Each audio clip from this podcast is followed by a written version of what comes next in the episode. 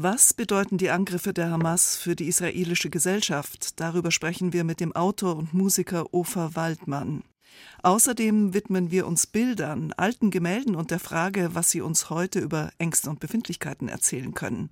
Die Kunstkritikerin Kia Fahrland nennt ihr Buch Farbe bekennen und wir stellen das neue Album von Sufjan Stevens vor.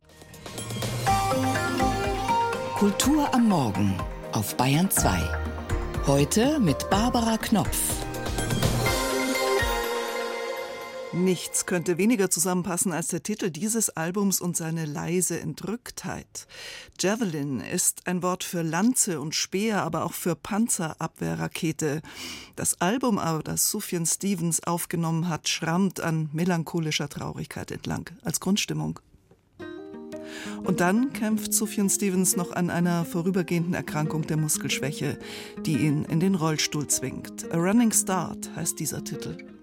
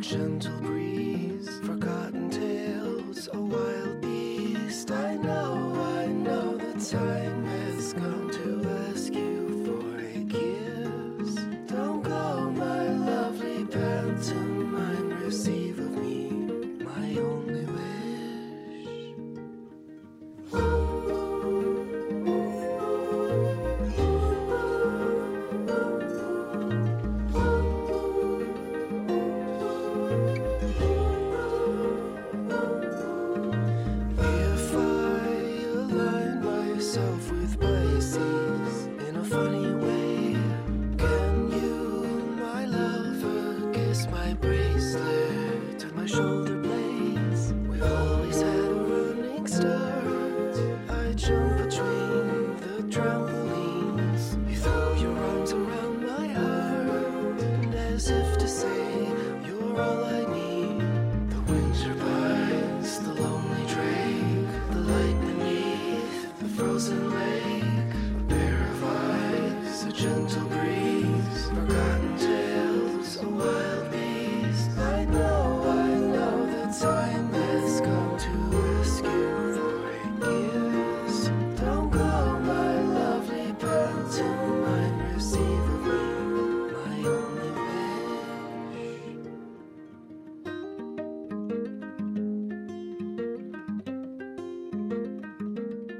Israel wird auf seinem eigenen Staatsgebiet angegriffen, aus heiterem Himmel, ohne Vorwarnung, an einem Feiertag Samstagmorgen, fast auf den Tag genau nach dem Beginn des Yom Kippur-Krieges vor 50 Jahren. Die Angreifer der palästinensischen Terrororganisation Hamas töten Zivilisten, entführen, misshandeln, morden. Israel bombardiert im Gegenzug den Gazastreifen und droht ihn komplett abzuriegeln. Aus dem Libanon kommen Angriffe, die Rolle des Iran ist ungeklärt, ein Flächenbrand in Nahost droht. Was derzeit in Israel passiert, erschüttert auch die Weltgemeinschaft in seiner Härte und Grausamkeit.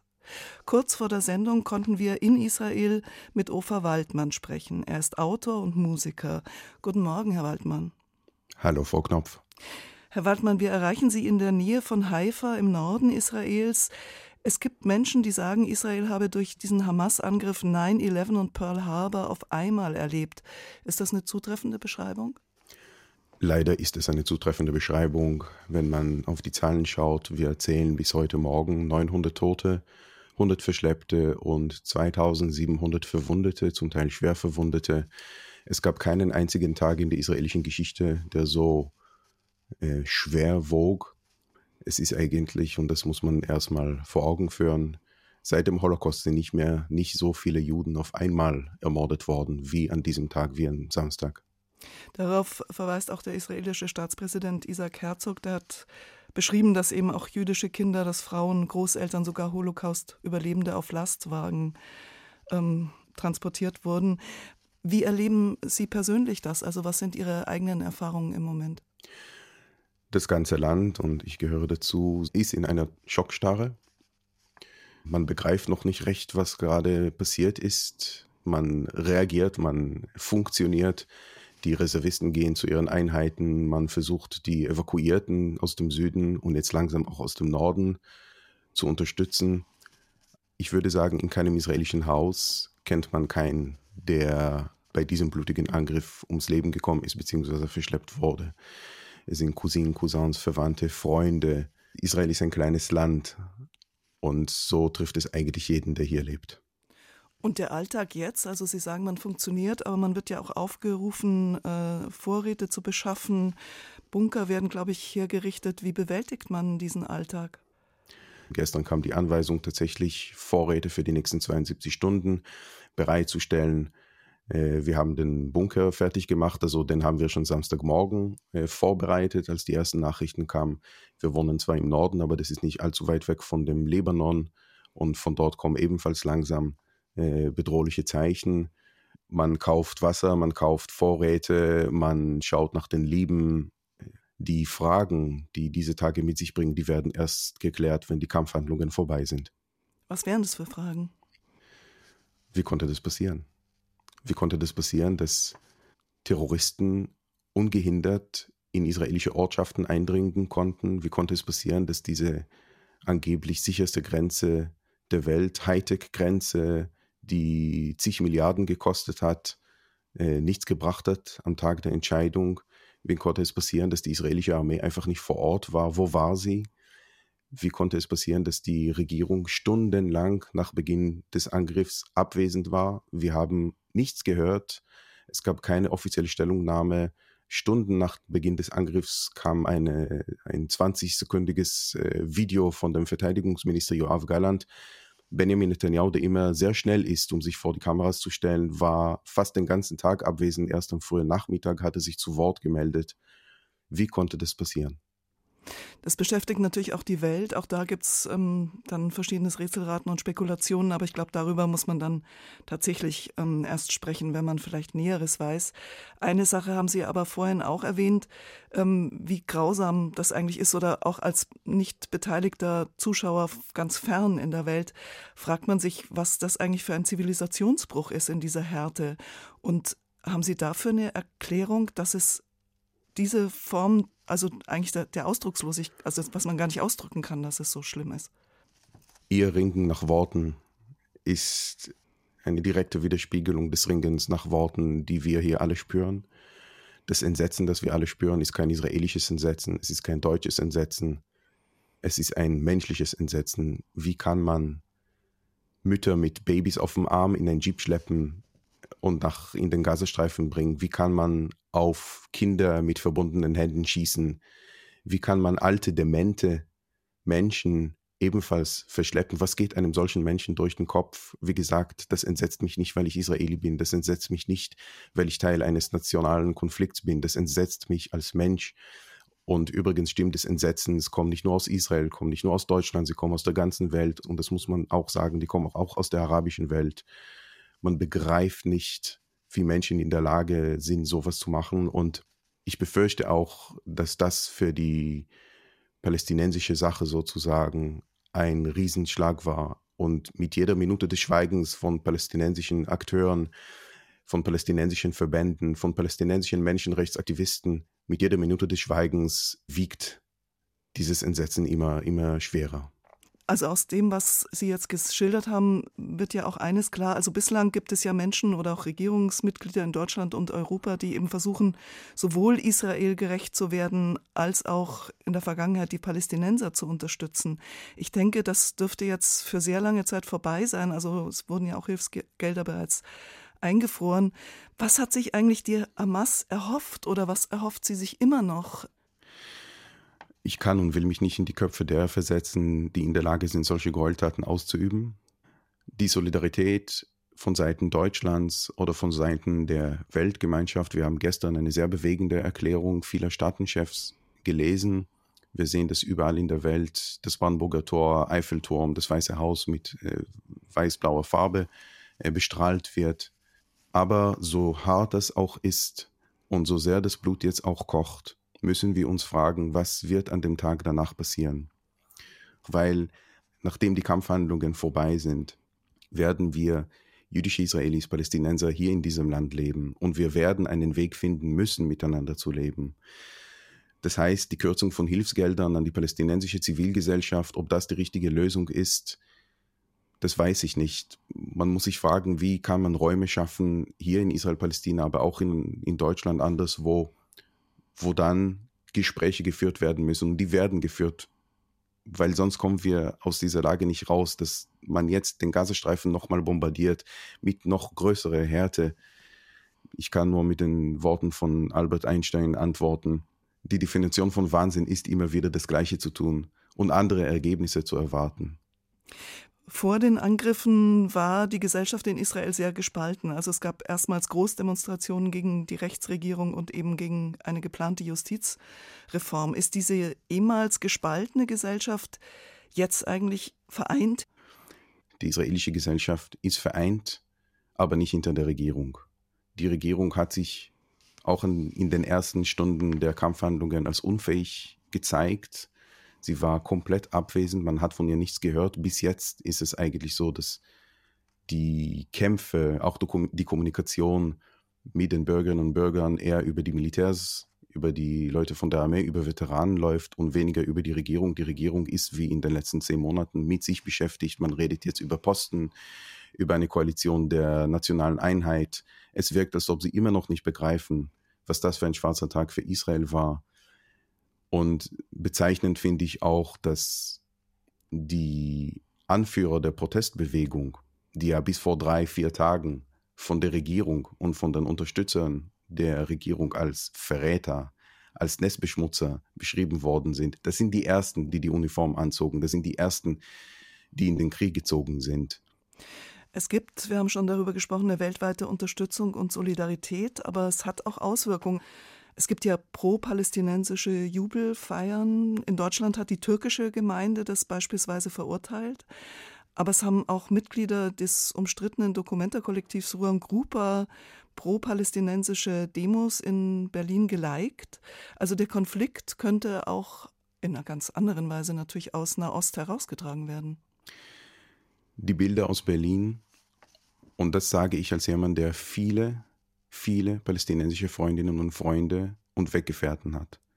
Die Bilder aus Berlin sind eine Schande für jeden Palästinenser und für jede Palästinenserin dieser Welt. Sie beflecken die palästinensische Sache, sie beflecken den palästinensischen Willen nach Gerechtigkeit, nach Freiheit und nach eigener Staatlichkeit. Es ist mir nicht begreiflich, wie Menschen in der Lage sind, bei aller Frust und bei aller Richtigkeit des Kampfes um einen unabhängigen Staat Palästina, wie man Süßigkeiten verteilen kann als Zeichen der Freude, welches Zeichen einer welchen Kultur ist das? Und ich kann das kaum mit Worten beschreiben, was es mit einem macht, vor allem mit einem, der, der in der Tat viele arabische Freundinnen und Freunde, viele palästinensische Freundinnen und Freunde hat. Eigentlich sollten Sie heute selbst in Berlin sein und ihr Buch vorstellen, ihren Erzählband Singular Kollektiv. Das ist jetzt abgesagt.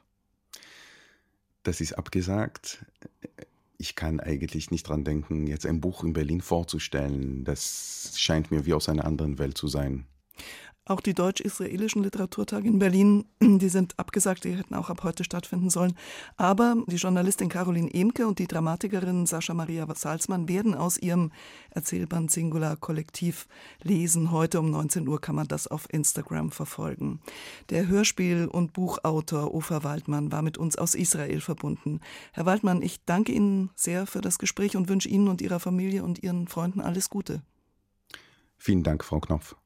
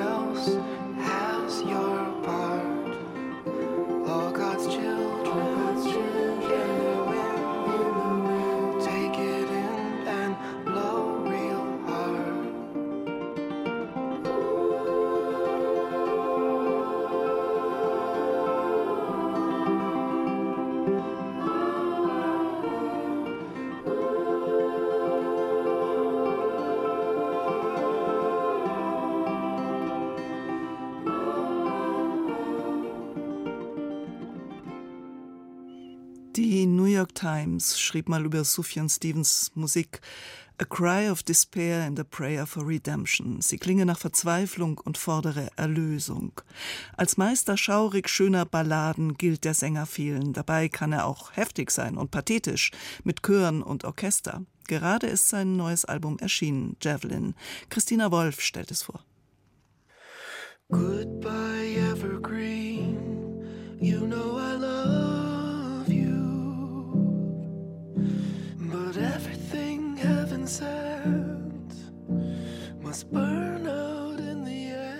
Mit einem schweren Atmer beginnt Javelin.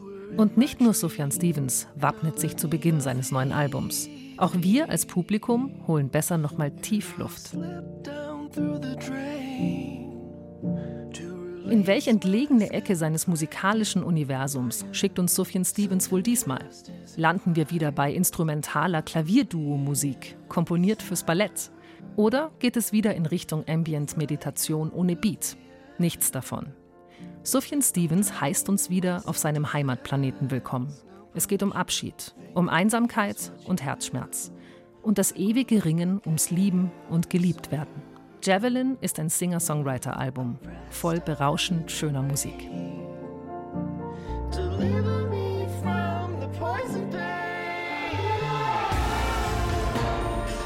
Links zum neuen Merchandise, glamouröse Selfies. So promoten andere Künstler ihre neuen Platten. Sufjan Stevens hat sich dagegen wenige Tage vor dem Release seines hervorragenden elften Albums dafür entschieden, ein Foto seiner speziell für ihn umgemodelten Klobrille zu posten. Auf die ist er angewiesen, seit letzten Monat bei ihm das Guillain-Barré-Syndrom diagnostiziert wurde. Eine Autoimmunkrankheit, die zu Muskellähmungen oder lebensgefährlichen Atem- und Schluckbeschwerden führen kann. Den Release von Javelin erlebt der Musiker aus der Reha heraus, in der er aktuell versucht, wieder laufen zu lernen.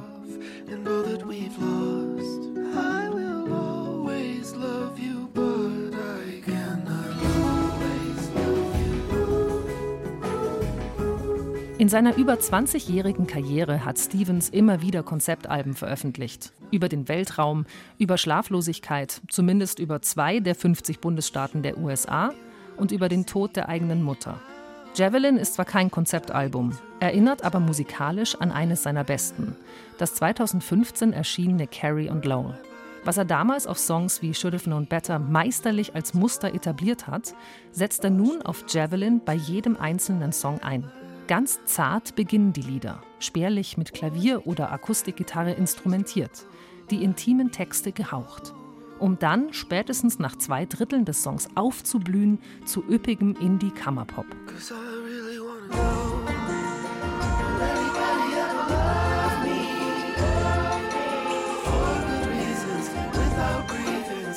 Sufjan Stevens hat dieses Album fast komplett alleine gemacht. Er hat es geschrieben und im Heimstudio eingespielt und produziert. Aber der auffälligste und schönste Fremdbeitrag kommt von einem Chor aus befreundeten Musikerinnen. Und wie so oft bei Sufjan Stevens verschiebt sich durch die himmlischen Klänge irgendwann die Gewissheit. Singt der gläubige Christ hier eigentlich überhaupt noch von der Beziehung zwischen zwei Menschen? Oder geht es nicht längst um seine Liebe zu Jesus und Gott? Die Antwort auf beide Fragen lautet wahrscheinlich ja. Sufjan Stevens hat sich nie direkt zu seinem Privatleben oder seiner Sexualität geäußert. Bis jetzt. Zur Veröffentlichung von Javelin hat Stevens letzten Freitag zum ersten Mal über seinen langjährigen Partner Evan Richardson geschrieben, der im Frühjahr mit gerade mal 43 Jahren gestorben ist. Und ihm ist diese herzzerreißend schöne Platte gewidmet. Javelin, das neue Album von Sufjan Stevens. In der Kulturwelt 8.51 Uhr ist es. Rezensionen, Gespräche, aktuelle Berichte aus der Welt der Kultur auf Bayern 2. Gerade blicken wir auf die Explosion von Gewalt und Terror in Israel und finden kaum Worte oder Bilder für die Gefühle der Fassungslosigkeit über diesen Einbruch des Grauens in das Leben ganz normaler Menschen.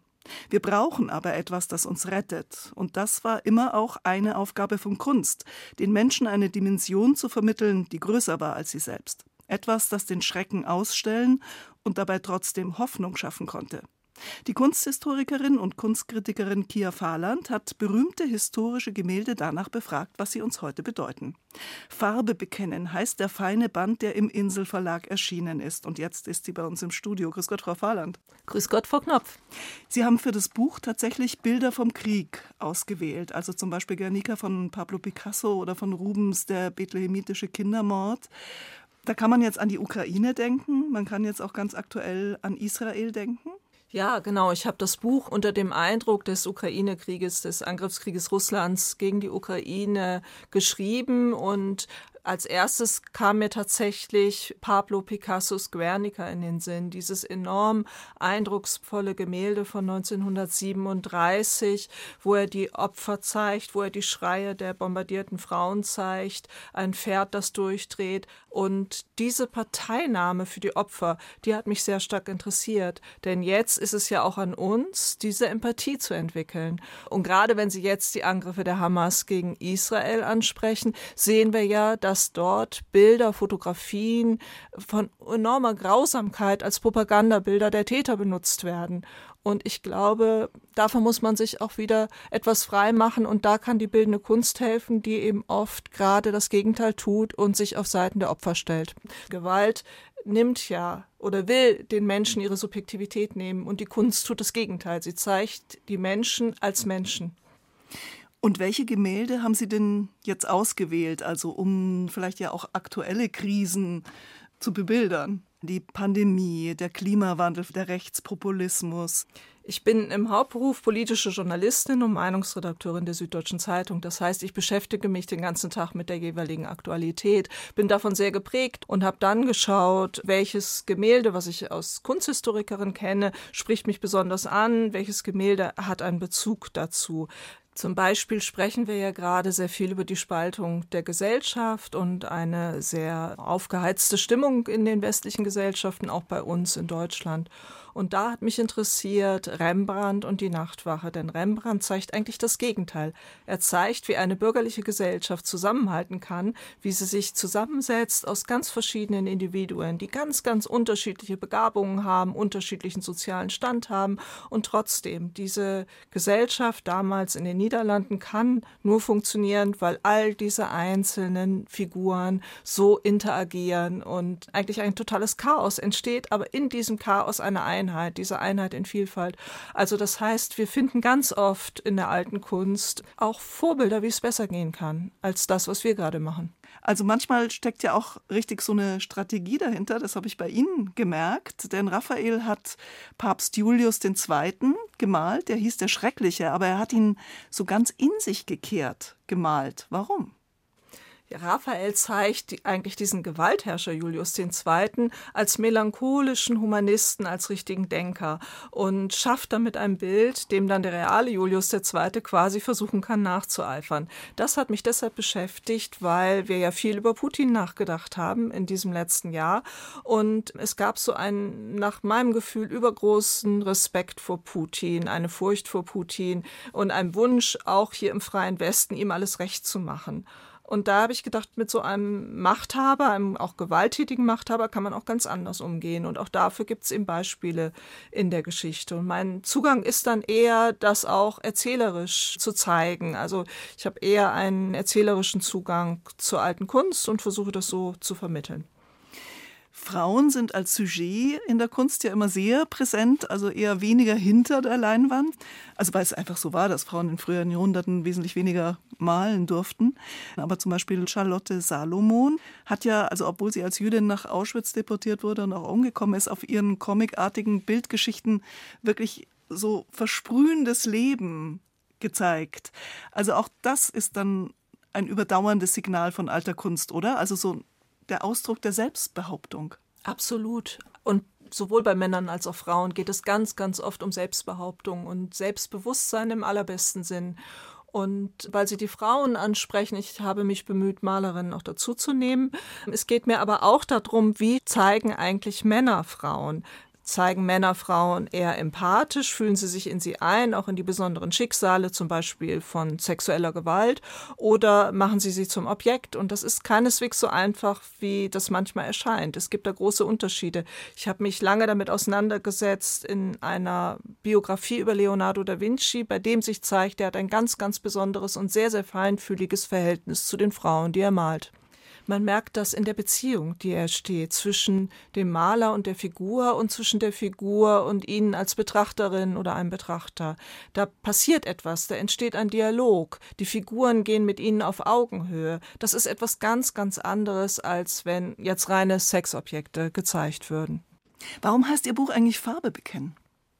Ich bin immer ganz besonders fasziniert von den Malern, die sich insbesondere der Farbe hingeben, die Farbe auf die Leinwand werfen, die die Abstufungen ausprobieren, die sich in diesen offenen Prozess begeben. Sie bekennen sich zu diesem künstlerischen Ausdrucksmittel, aber damit beziehen sie natürlich auch Haltung. Haltung in gesellschaftlichen Konflikten in ihrer Zeit, aber auch eine grundsätzliche Haltung zum Leben. Ich denke, dass viele Maler, gerade die großen Künstlerinnen und Künstler, immer auch in Distanz zur Macht gegangen sind. Die haben sich nicht abhängig gemacht von den Wünschen von anderen Leuten und haben ihre eigene Unabhängigkeit schon lange vor der Moderne dadurch auch behauptet, durch malerische Mittel. Und das führt zu einer eigenen Haltung. Und diese Haltung, die spüren Sie als Betrachterin in den Bildern. Farbe bekennen heißt das Buch der essayistischen Betrachtungen von Kia Fahrland zu den auch abgedruckten alten Gemälden. Es ist im Inselverlag erschienen zum Preis von 15 Euro. Frau Fahrland, vielen herzlichen Dank für das Gespräch. Ich habe zu danken, Frau Knopf.